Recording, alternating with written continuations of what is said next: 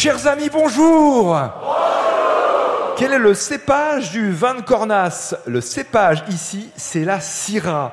Et depuis toujours, ou en tous les cas depuis très longtemps, on cultive euh, la vigne sur les coteaux escarpés et granitiques à Cornas. C'est un vin qui a une appellation d'origine contrôlée et ça ne date pas d'hier. C'est depuis 1938 le cas.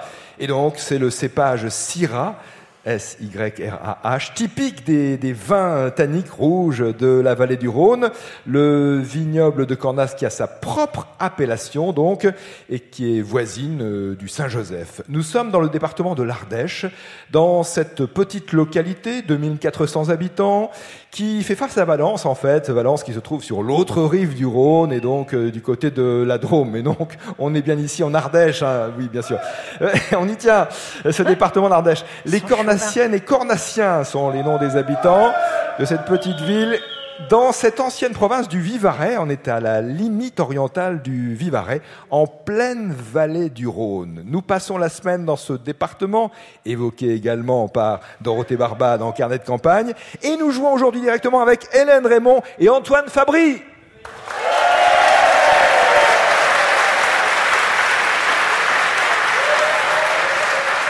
Bonjour Hélène. Bonjour Nicolas. Vous habitez Saint-Cierge-la-Serre. Exactement. J'ai bien prononcé Saint-Cierge-la-Serre? Tout juste.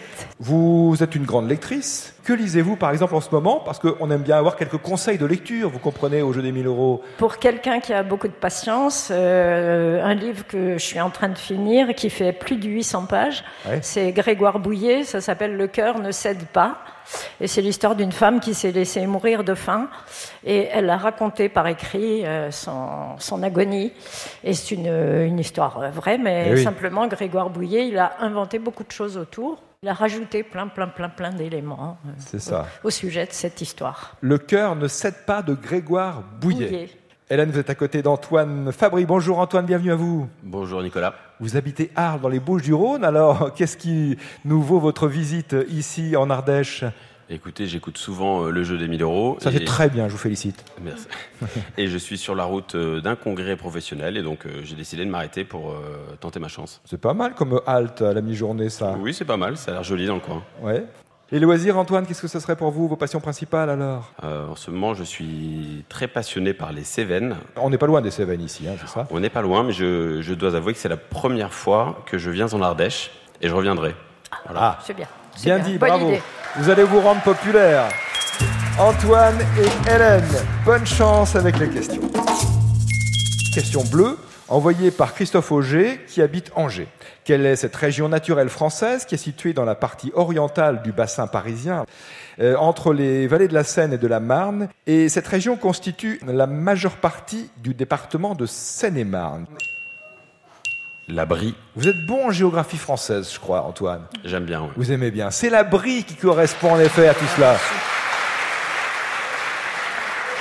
Donc, la Seine-et-Marne, un petit peu la Marne, Hélène également, la brie. Deuxième question bleue, ce n'est pas une question géographie.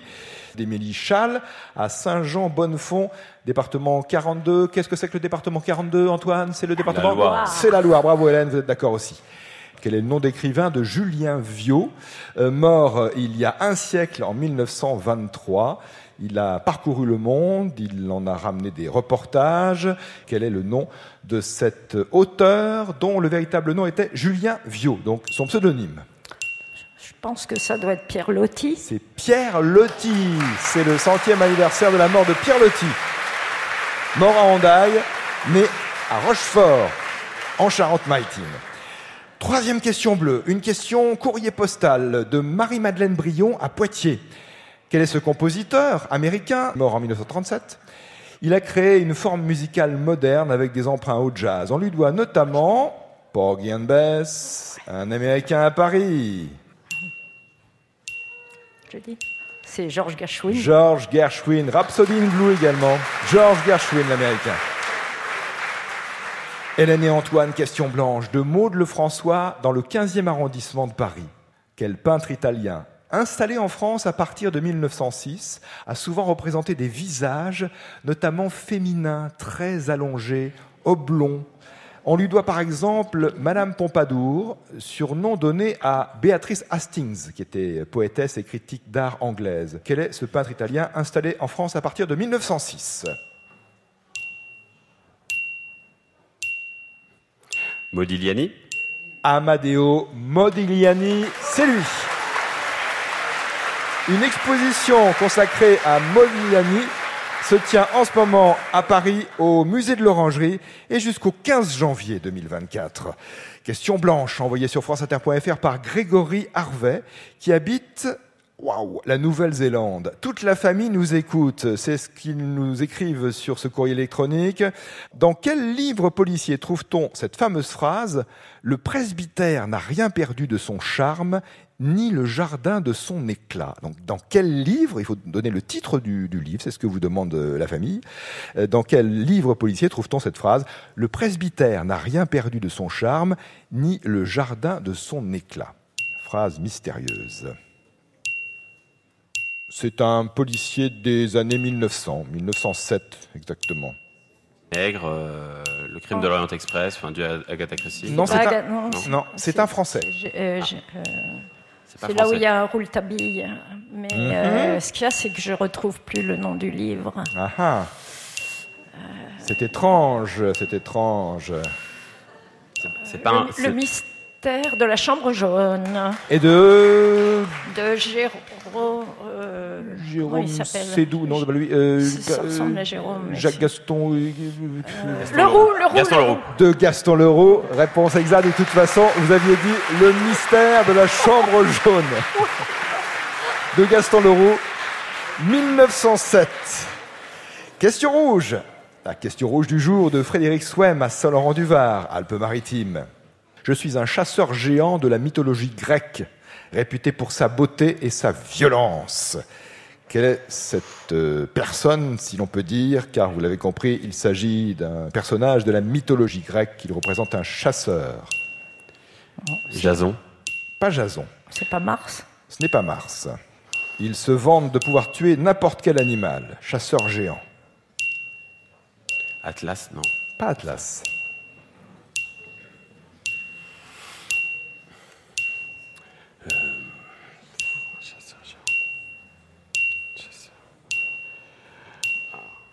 Chasseur géant de la mythologie grecque, réputé pour sa beauté et pour sa Apollon? violence. Apollon, Non. non, ce n'est pas Apollon. Donc je repose la question tout de suite. Deuxième chance. Toujours au nom de Frédéric Swem de Saint-Laurent-du-Var, je suis un chasseur géant de la mythologie grecque réputé pour sa beauté et sa violence. Qui suis-je si l'on pose cette question d'une certaine façon Donc à la première personne, en mythologie grecque, il représente un chasseur géant se vantant de pouvoir tuer n'importe quel animal. Une seule réponse, 15 secondes. Moi, je sais. Je sèche. Je sèche. Vous séchez, je vois ça, pas de proposition. Attention, on arrive au bout de 15 secondes, ça passe vite. Il s'agit d'Orion, c'est Orion. La constellation d'Orion, on connaît ça bien sûr, puisque elle est mentionnée dans, regret, dans l'œuvre d'Homère, et c'était donc un chasseur géant de la mythologie grecque. Orion, question rapportante à son auteur Frédéric Swem, à Saint-Laurent-du-Var, dans les Alpes-Maritimes, 45 euros. Nous faisons le point avec Hélène Raymond et Antoine Fabry, nos candidats d'aujourd'hui sur France Inter.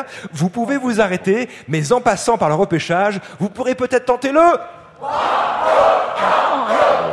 On y va, on y va hein Oui. Oui. Banco. Repêchage auparavant avec un comédien à identifier. Il s'agit d'un extrait d'une interview qu'il avait donnée en 1963. Ce rôle de Chauvin dans Moderato a été pour moi euh, une étape très importante parce que lorsque j'ai tourné euh, Moderato, je venais de finir euh, à bout de souffle et Classe Touriste. À bout de souffle, c'était ce personnage un peu désœuvré. Dans Classe Touriste, je faisais carrément un gangster. Ouais. Et pour moi, d'accepter Chauvin, c'était des dialogues de Marguerite Duras, c'était Peter Brook, c'était son premier film. Je crois que c'est le personnage que j'ai eu le plus de mal à jouer. S'agit-il de Alain Delon, de Michel Piccoli ou de Jean-Paul Belmondo? Jean-Paul Belmondo. Jean-Paul Belmondo. Jean-Paul Belmondo, euh, 63. Il parlait de son rôle, en effet, dans Moderato Cantabile.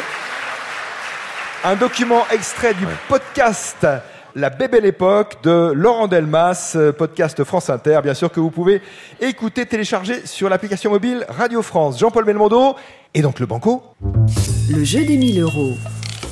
Nicolas Toufflet sur France Inter. Question à 500 euros de Marie-Rose Chauvet à La Châtre. Dans cette ville du Pas-de-Calais a eu lieu en 1906 une terrible catastrophe dans une mine de houille. Une catastrophe qui a fait euh, sans doute plus de, de 1000 morts, euh, alors officiellement 1000 morts, mais en réalité sans doute davantage. On l'a appelé catastrophe de, en employant le terme de cette localité, même si en réalité euh, bien des morts euh, ont été victimes dans une commune voisine de Méricourt, notamment. Mais quel est le nom de cette ville et quel est le nom de cette catastrophe minière dans le Pas-de-Calais? Je pensais à Courrières, mais je ne sais pas. Ça, ça te dit quelque chose vraiment, Courrières Oui. Ouais, je- moi, je dis Courrières. Ah, vous avez dit Courrières, ça y est. J'ai faux. Vous avez dit Courrières, c'est trop tard. Oui, j'ai j'ai Ouais. pas. Vous hésitiez avec Hmm, Avec fourmi. Oui. C'est la catastrophe de Courrières Oui, catastrophe minière, le 10 mars 1906. Courrières étant le nom de la compagnie des mines, compagnie des mines de Courrières. Vous avez gagné le banco, vous pouvez vous arrêter, vous pouvez tout remettre en jeu avec le...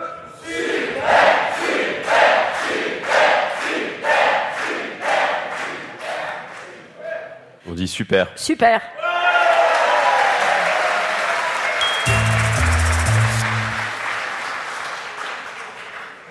Daniel Monard à Grenoble vous demande de trouver le titre d'un film.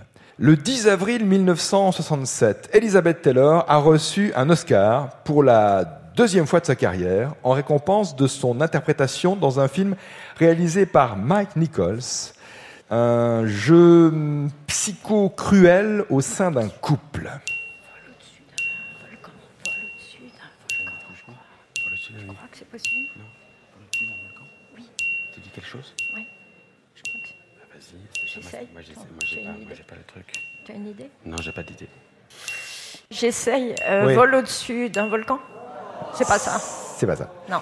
C'est Qui a peur de Virginia Woolf Qui a peur de Virginia Woolf Ah ouais. Eh ouais, Non, eh je oui. connaissais avec pas. Elisabeth Taylor. Pas de regret, je connaissais pas. Pas de regret, d'autant moins de regret qu'on apprend des choses. Daniel Monard à Grenoble gagne 45 euros. Hélène, Raymond, Antoine Fabry, le récepteur radio France Inter FM et DAB+. Et j'ai vérifié, ici à Cornas, on capte le DAB+, on capte France Inter en, en DAB+. Autre cadeau, c'est la bande dessinée Le nom de la rose de Milo Manara et Umberto Eco. Très bonne journée. Et à demain, si vous le voulez bien Et c'est dans le nord-est de la France que sont prévus les prochains enregistrements du Jeu des 1000 euros. Rendez-vous à Nancy le 7 novembre, à Taon-les-Vosges le 8 et à Brienne-le-Château dans l'Aube le 9 novembre.